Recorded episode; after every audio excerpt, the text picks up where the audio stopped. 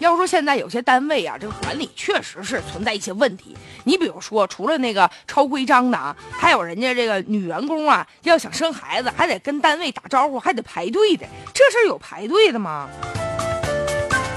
这不嘛，就这荒唐事儿就发生在济南，有一个。周女士就讲了，说这自打二胎政策放开之后啊，他们单位就制定了一个新的规定，说这个每个员工什么时候生孩子都给你规定好了，要求一年最多他们单位能有俩人怀孕，而且这怀孕的月份在四月和十月。看来这员工生个孩子还得受到别人的干涉，而且为什么定在四月和十月呢？真奇怪。是不是他们单位领导这看着农历了，看阳黄历牌算出来的？这周女士一看说：“这如果按照单位这规定啊，我生这孩子就得排到二零二零年去。”她这规定刚出台不久，人家就查出怀有身孕了。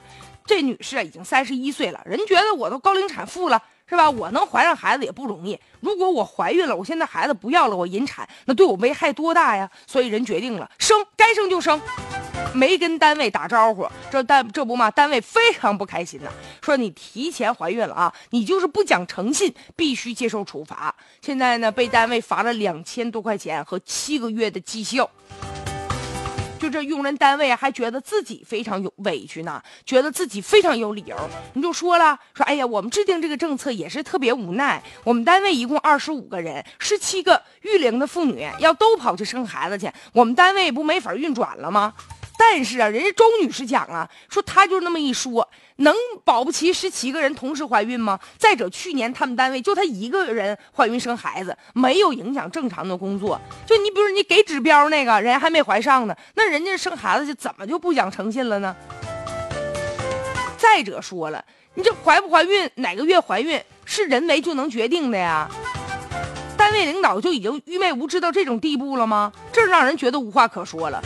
既然你单位接纳女员工，你就应该考虑到女员工啊要生孩子呀，要照顾家人这种情况。就这种奇葩的规定，亏他想得出来，根本就不顾女性职工的生育权了。而且咱们国家根据这个法律的规定，人家愿意什么时候生就什么时候生，就业促进法明确规定了，你有什么权利干涉呀？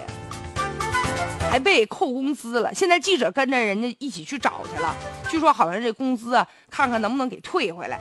那记者不去呢，吃哑巴亏了呢。